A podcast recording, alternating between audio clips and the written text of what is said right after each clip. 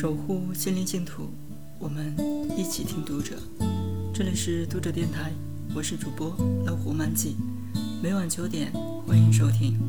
此刻我在美丽的北京向您问好。母亲冒雨去买菜，半晌才归来，一篮果蔬，倒有半篮歪瓜裂枣，菜也不够鲜嫩。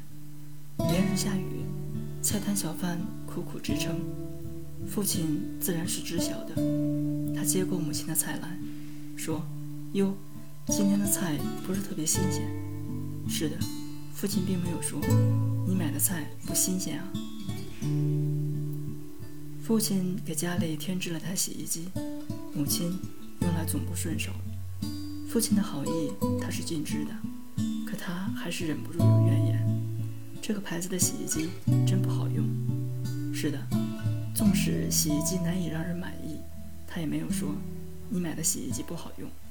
对祖父母、外祖父母的称呼，他们也有惊人的默契，一律咱爸、咱妈。对我是咱闺女，如何如何。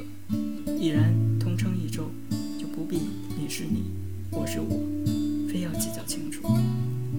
父亲的茶饮极重，一壶几泡，一日几壶。晚餐之后还要沏上一壶浓茶，消磨夜色。母亲一再叮嘱：睡前你记得倒掉壶里的茶叶，否则会长茶垢。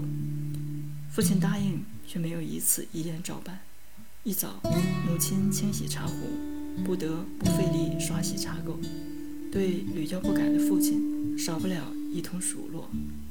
昨晚的茶叶怎么又没倒？微妙的是。他很少总结，你这个人就是听不进去别人的话，总是一直永远一点也不，这些词太绝对了，未免量错过重。气头之上，说话更要小心斟酌，有轻有重。生活是一家人的功课，无法切割。琐碎与幸福也是共有的，归咎或者归功，非但毫无意义，还会。徒增嫌隙，朝夕相处，取彼此之长，更要容彼此之短。读者电台今天的节目就为大家分享到这里，晚安，好梦。